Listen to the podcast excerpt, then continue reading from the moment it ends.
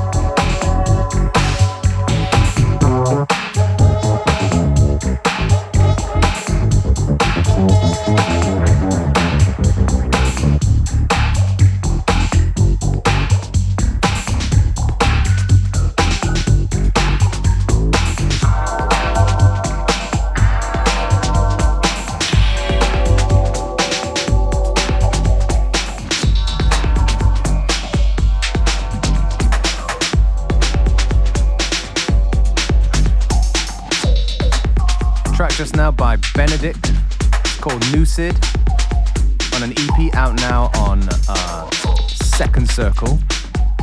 This track right here by Australia's Rosa Terenzi. It's called The Weakest Link. And the name of the show is FM4 Unlimited. We have plenty more good music to come right up to 3 p.m.